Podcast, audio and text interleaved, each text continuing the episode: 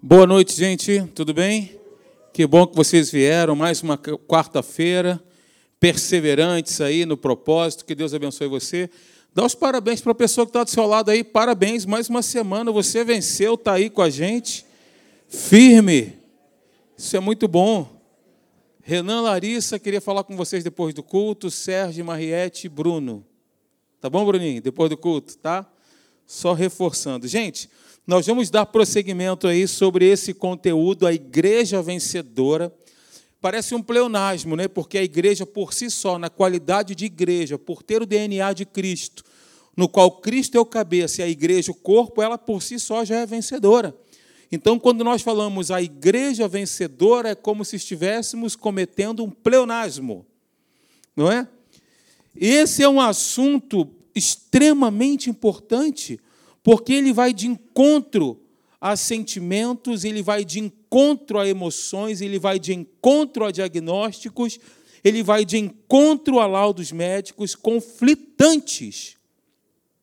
A nossa natureza em Cristo nos diz algo. A Bíblia diz, ela diz que nós somos membros do corpo de Cristo, quando estamos juntos, a igreja do Senhor Jesus, eu vou te mostrar isso por meio da palavra. Ora, se estamos em Cristo, se Ele é o cabeça, nós estamos vinculados à videira verdadeira, sendo nós os ramos, nós temos o mesmo DNA da videira. A espinha dorsal é a videira, né? E nós somos as ramificações dessa videira, os ramos. Não tem como desconectar, irmãos. Nós temos o DNA do próprio Deus. Nós temos as raízes de Deus em nós, instaladas, enxertadas em nós. Isso é maravilhoso. Por si só, poderíamos ir embora para casa meditando nisso. Na maravilha, no mistério que isso é, que envolve tudo isso. A igreja vencedora. E aí nós falamos aqui, né? Lembram? Comentamos sobre isso. Que a igreja é a comunidade de todos os cristãos de todos os tempos. Então, é um conjunto de pessoas, nós abordamos isso. Eu vou ser um pouco mais rápido aqui, para darmos continuidade, então, a tudo que nós temos que abordar essa noite, ok? A igreja é o corpo de Cristo. Efésios capítulo 1, versículo 22 até o versículo 23 diz isso. Veja. E pôs todas as coisas debaixo dos pés, e para ser o cabeça sobre todas as coisas, o deu à igreja, a qual é o seu corpo a plenitude daquele que a tudo enche em todas as coisas. Como eu disse, essa para muitas pessoas pode ser uma verdade conflitante, porque os sentimentos podem dizer qualquer outra coisa, menos aquilo que está escrito. Todavia, nós não fomos chamados para viver com base naquilo que nós vemos, sentimos, ouvimos ou que está à nossa volta, não é verdade? Nós fomos chamados para viver em fé porque afinal de contas o justo viverá por fé. Hebreus capítulo 11, versículo 1 diz que a fé ela é a convicção de fatos que se não veem. A convicção, aliás, e fatos, né, certezas, substância, são fatos. Se eles não estão sendo vistos, não significa que não existem. Porque fé é isso. Bem-aventurado aqueles que não viram e creram. Jesus falou isso. Falamos então abordamos esse texto. Além disso, diz aí também, como você está vendo, a igreja é o templo do Espírito Santo. Com licença.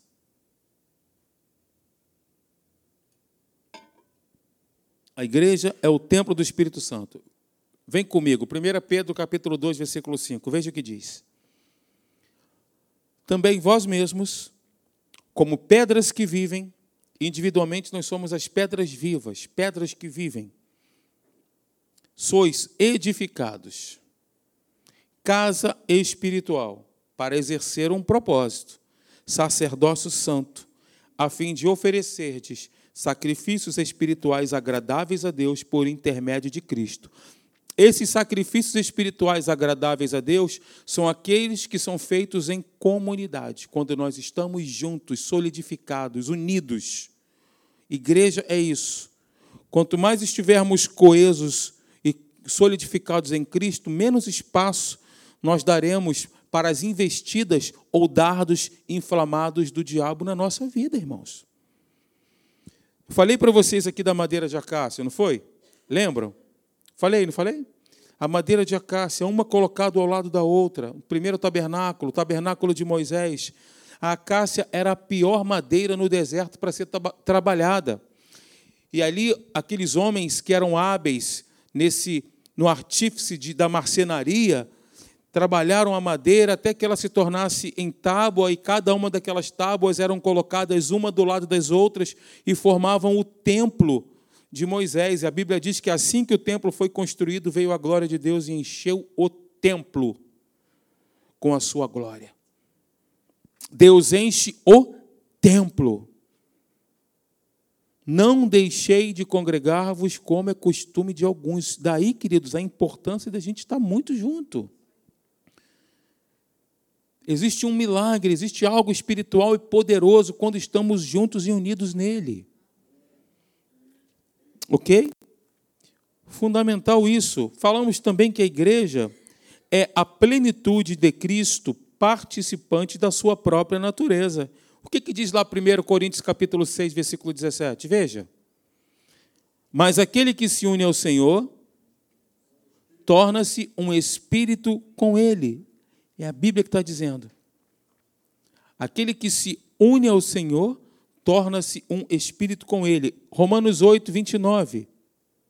Porquanto, aos que de antemão conheceu, também os predestinou para serem conformes à imagem de seu filho, a fim de que ele seja o primogênito entre muitos irmãos. Ou seja, Jesus é o nosso irmão mais velho.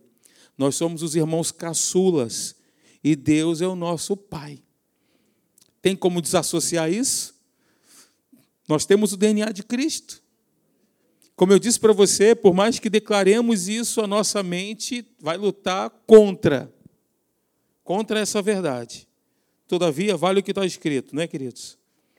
À medida que nós vamos crescendo no verdadeiro, perfeito, pleno conhecimento de Deus, e aí eu abro aspas, que é o conhecimento revelado, não é o conhecimento teórico, mental, de assimilação, que o nosso cérebro tem a capacidade de armazenar. Eu estou falando do conhecimento revelado. É aquele do espírito, é de dentro. É esse que nós estamos falando essa noite. Da sua palavra, o que, que vai acontecer? Nós vamos começar a pensar cada vez mais os pensamentos que o próprio Deus tem. Esse é o processo. E falei também que a igreja é a noiva que aguarda o noivo. Nós somos a noiva de Cristo. Noiva ataviada, com as suas vestes embranquecidas pelo sangue de Jesus. E aguardamos ansiosamente a volta do noivo para nos buscar. O noivo ele vai nos buscar. Ele vem para nos buscar. Nós somos a noiva de Cristo lavados e redimidos no sangue de Jesus. Veja o que diz Efésios capítulo 5, do versículo 26 ao versículo 27. Me acompanha? Pode abrir, está ali, né? Versículo 26, não precisa abrir, não, vamos economizar aqui o tempo. Maridos, amai vossa mulher, como também Cristo amou a igreja e a si mesmo se entregou por ela, para que a santificasse, tendo-a purificado por meio de, da lavagem de água pela palavra, para apresentar a si mesmo igreja gloriosa, sem mácula, nem ruga, nem coisa semelhante, porém santa e sem defeito.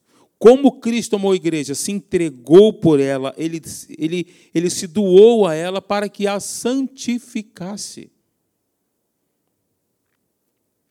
A igreja, como a noiva de Cristo, leva-nos a buscar por mais pureza e santidade. Bem-aventurados, como diz a Bíblia lá em Apocalipse, aqueles que lavaram e alvejaram as suas vestiduras no sangue do Cordeiro, para que lhes assista o direito à árvore da vida. Então, a consciência que nós somos a noiva de Cristo leva-nos a buscar por santidade, separação, pureza. Sem santificação ninguém verá a Deus. Sim, somos santos. A Bíblia diz que somos santos nele, em Cristo Jesus. Nós não somos pecadores. Pecadores são aqueles que amam e praticam o pecado, que vivem debaixo do pecado, debaixo da autoridade do pecado e, por conseguinte, vivem praticando o pecado. A Bíblia diz, como Paulo, quando escreve a carta aos Coríntios, ele diz assim: aos irmãos da igreja, aos santos da igreja de Corinto. Quando Paulo escreve aos Filipenses, aos Colossenses, aos santos da igreja em Filipos, em Colossos. Ou seja, a igreja de Corinto, se você for examinar o contexto bíblico e histórico, foi a igreja que mais deu trabalho para o apóstolo Paulo, porque era uma igreja carnal. E é nessa epístola que Paulo faz a distinção entre homem espiritual, homem natural e o homem carnal. Paulo faz essa definição aqui em 1 Coríntios, porque aquela igreja era uma igreja que dava muito trabalho, mas mesmo assim, Paulo dizia que na condição delas, daquelas pessoas em Cristo Jesus, elas eram santas. Porém, nós estamos em um processo de aperfeiçoamento. Diga para a pessoa do seu lado, irmão querido, irmã querida, isso, com essa vibração aí que lhe é peculiar. Nós estamos, isso, em um processo de crescimento e mudança. É isso.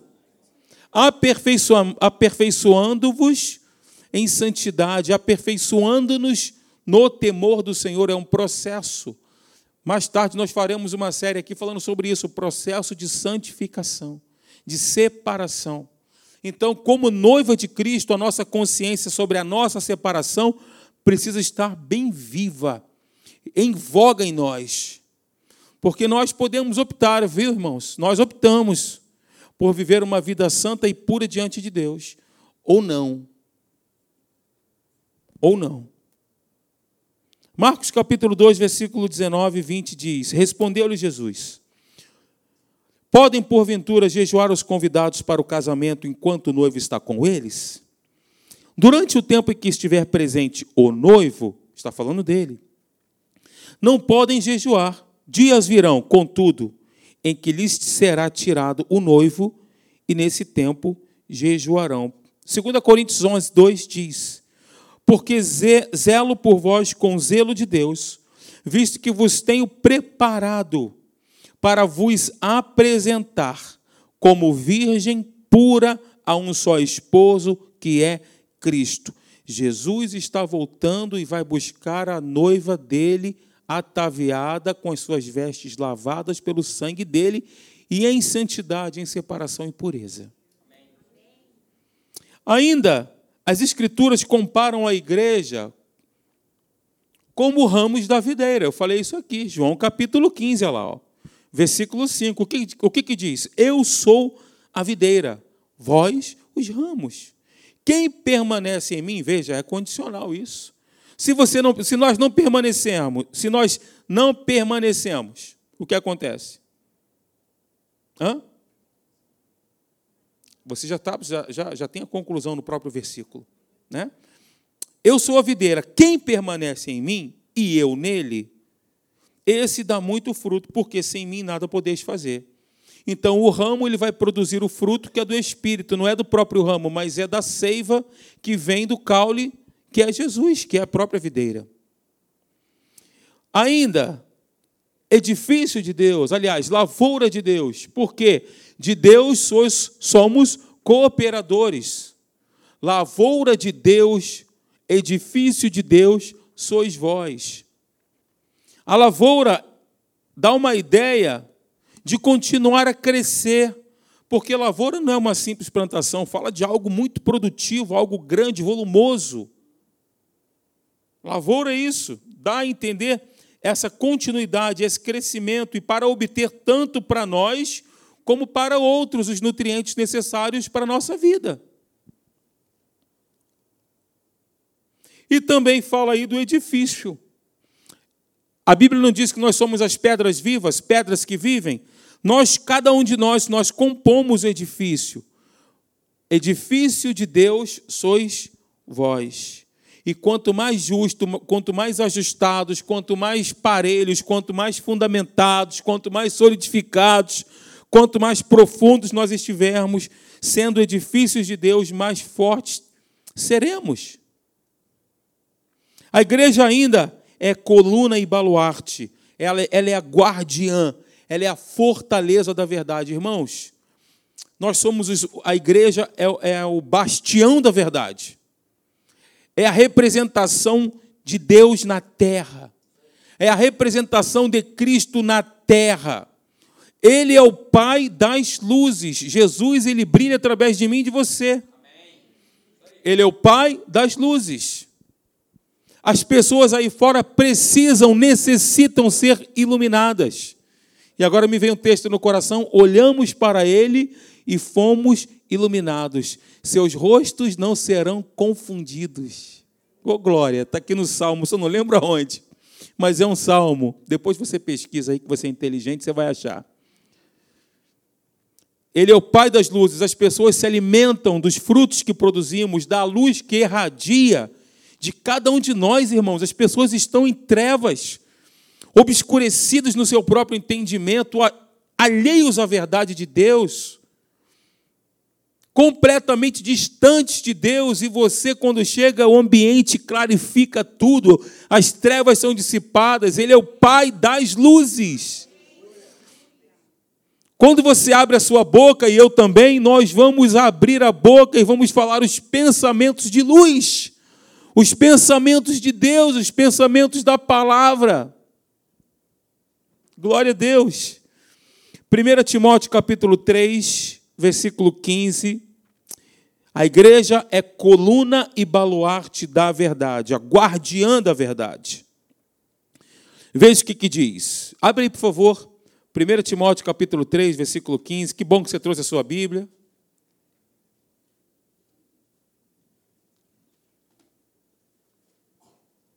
Eu quero te incentivar a você criar um hábito na sua vida. Sabe qual é? O hábito para estudar a palavra, quando a gente está expondo a palavra de Deus, vou te dar uma dica: traz uma caneta e um caderno. Anote, faz com que você grave, te ajuda a estudar. Faça isso. Quem está com caderno, levanta a mão. Não, calma. Ih. André levantou meia, um quarto de folha ali, André. um caderninho pequenininho. 1 Timóteo capítulo 3, versículo 15, acharam? Para que, se eu tardar, fique ciente de como se deve proceder na casa de Deus, que é a igreja do Deus vivo, coluna, fundamento e baluarte da verdade. Nós somos os guardiãos da verdade. Baluarte é exatamente isso, guardião da verdade, fortaleza da verdade.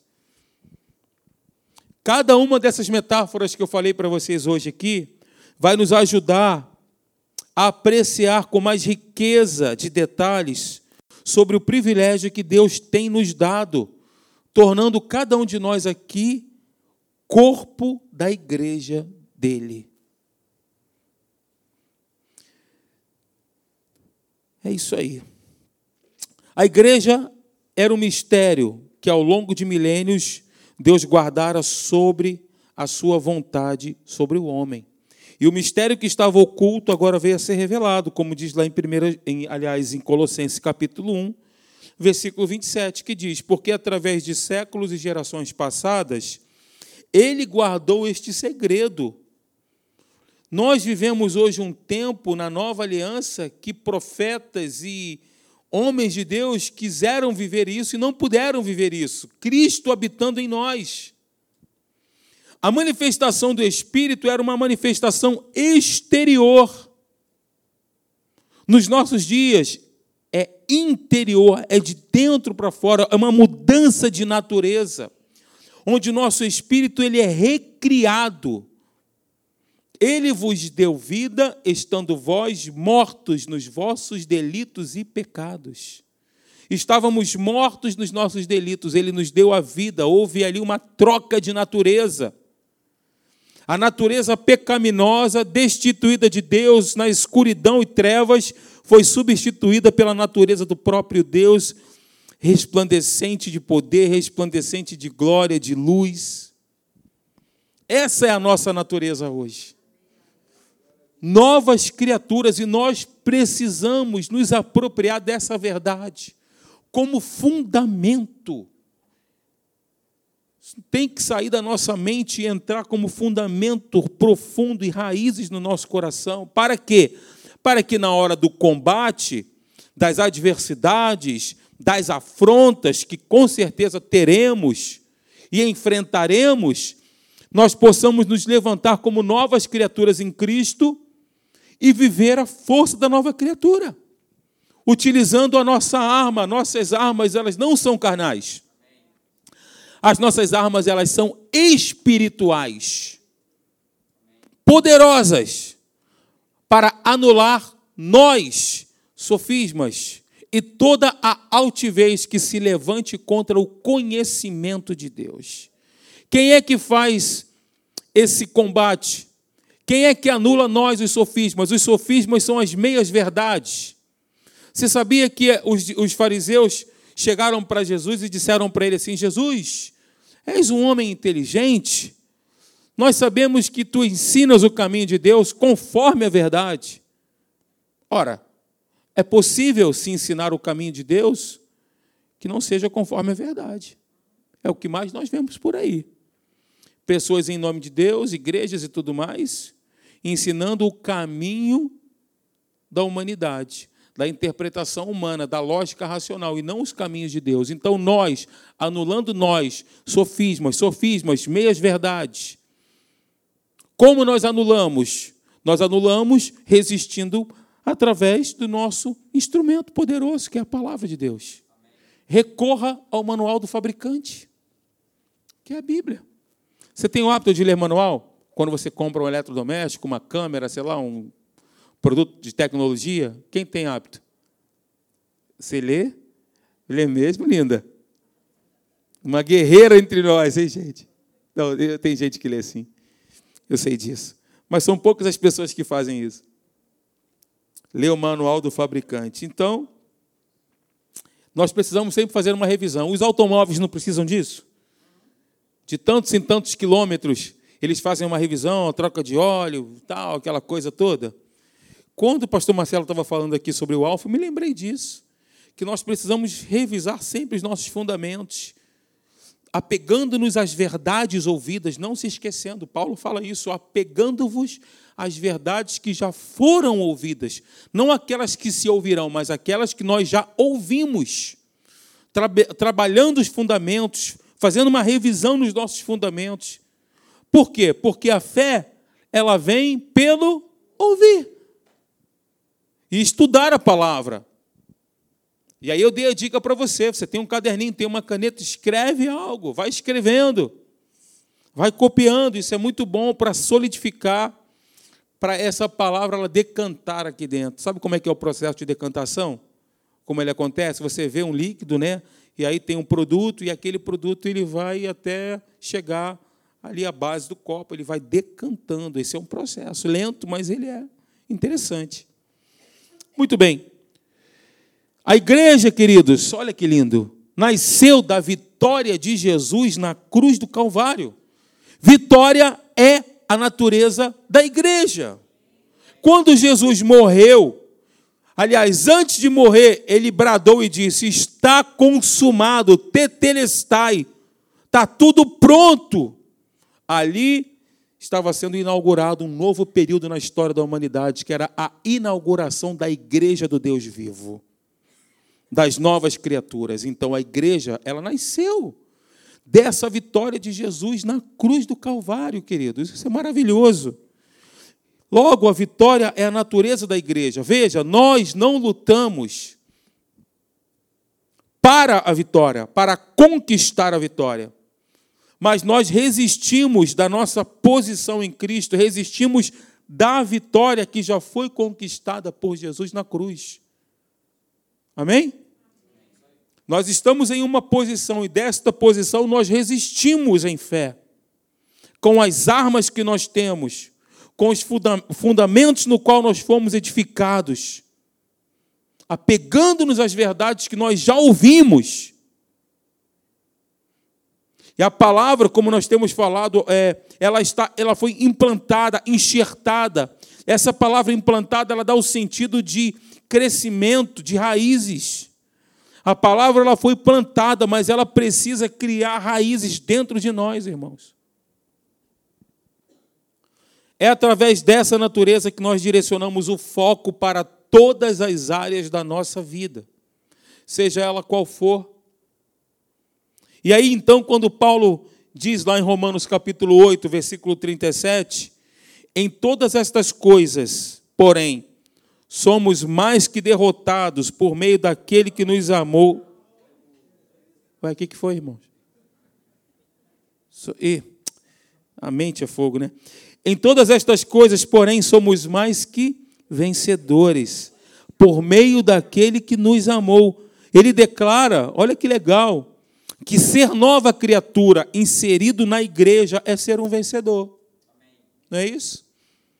Eu sou nova criatura, estou inserido na igreja, logo eu sou vencedor. É uma equação simples. Nova criatura, mas inserido na igreja, é igual a vencedor. Nova criatura, desligado da igreja, pode ser vencedor? Não. Nós precisamos estar conectados, queridos, em conexão. Isso é fundamental.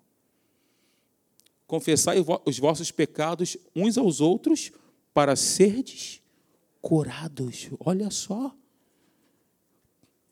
Né, o Paulo, eu acho que é Pedro que diz isso. É Pedro que diz isso, se eu não me engano. Está vendo a importância da comunhão? De você eleger um amigo para você abrir o seu coração? Gente, nós precisamos de amigos. Há amigos mais chegados que irmãos. A gente precisa de amigo para abrir o coração, para rasgar o coração. E para cantar aquele louvor que o Marcinho cantava muito. Lembrei dele agora. Se você né, lembrou de um momento, eu andei errado, eu pisei na bola. Não tem um louvor, Marcinho, que você cantar? Depois você edita aí, tá, Renan? Renan botou a mão na cabeça, ai meu Deus do céu. Eu estou brincando, é claro. Mas uma pessoa que você precisa eleger para ser seu amigo, para você abrir o seu coração, e dizer: Olha, estou passando por isso, cara. vamos orar junto, Olha, vamos lá, vamos aqui unir as nossas fileiras. Aonde estiver dois ou três reunidos no meu nome, ali estarei. O que ligardes na terra será ligado no céu. O que desligardes na terra será desligado no céu. Olha o poder da comunhão, irmãos, quando estamos juntos e unidos. Debaixo dessa unção de Deus, debaixo dessa graça de Deus, debaixo daquilo que nós dizemos ser a igreja a comunidade, o conjunto. Nós precisamos estreitar nossa, o nosso amor uns com, uns com os outros. A Bíblia diz, né, e assim nós cumpriremos a lei de Cristo, em vos amardes uns aos outros. E pasmem, amor não é um sentimento, é uma decisão. Eu decido amar o meu irmão, se ele é bonito ou se ele é feio, não importa, mas eu decido amá-lo porque o amor encobre multidão de, de pecados, ia falar feiuras, né? Mas o amor encobre multidão de pecados. Hoje é meu dia. Glória a Deus. O que nós precisamos então? Nós precisamos aprender a andar em vitória como, com esta nova natureza. Isso a gente precisa aprender. Andar em vitória as aparentes derrotas não colocam um selo em nós de derrotados. É uma aparente derrota. Aparente. Porque o diabo é exatamente isso que ele quer. Ele quer carimbar em nós o carimbo do fracassado, do mais que derrotado. Agora, ele é o mais que derrotado. Ele, engraçado, né? O diabo, a gente, até nessa questão da perseverança, Ele sabe qual que é o final do jogo, ele vai para o inferno, para o lago de fogo e enxofre, mas ele continua perturbando. A igreja, ele já sabe para onde ele vai. Aquele que considera atentamente na lei perfeita, a lei da liberdade, e nela persevera, não sendo ouvinte negligente, mas operoso praticante, esse será bem-sucedido naquilo que ele realizar. Nela persevera, ouvinte, praticante, operoso praticante o sucesso e as bem-aventuranças estão ligadas a isso. Muitas pessoas ouvem, ouvem, mas se não guarda, qual que é o efeito? Não tem efeito proveitoso nenhum. Diga comigo, sou um vencedor porque sou nova criatura, membro do corpo de Cristo e parte da igreja de Deus. Com certeza, essa é a condição mais questionada pela nossa mente, pelas emoções, pela razão, pela lógica. E, ao mesmo tempo, é a condição menos entendida no coração da própria igreja do Senhor. Estou me referindo à condição de vencedor. Na prática, muitos abrem mão da posição de serem vencedores como membros do corpo de Cristo. Por quê? porque são dirigidos ou são governados pela realidade exterior. Ou seja, o que sentem a respeito do que enfrentam no seu dia a dia, pelas agruras, pelas dificuldades, pelos problemas, pela incapacidade, pelo desânimo, pelo medo, pela indignidade, pelas acusações, pela condenação, pelo sentimento de culpa e desvalor devemos ser dirigidos pela nossa crença no que está escrito a respeito de quem nós somos em Cristo Jesus. Glória a Deus. Somos mais do que vencedores por meio daquele que nos amou. É por meio dele, sempre através dele, é nele, no amado, em Cristo.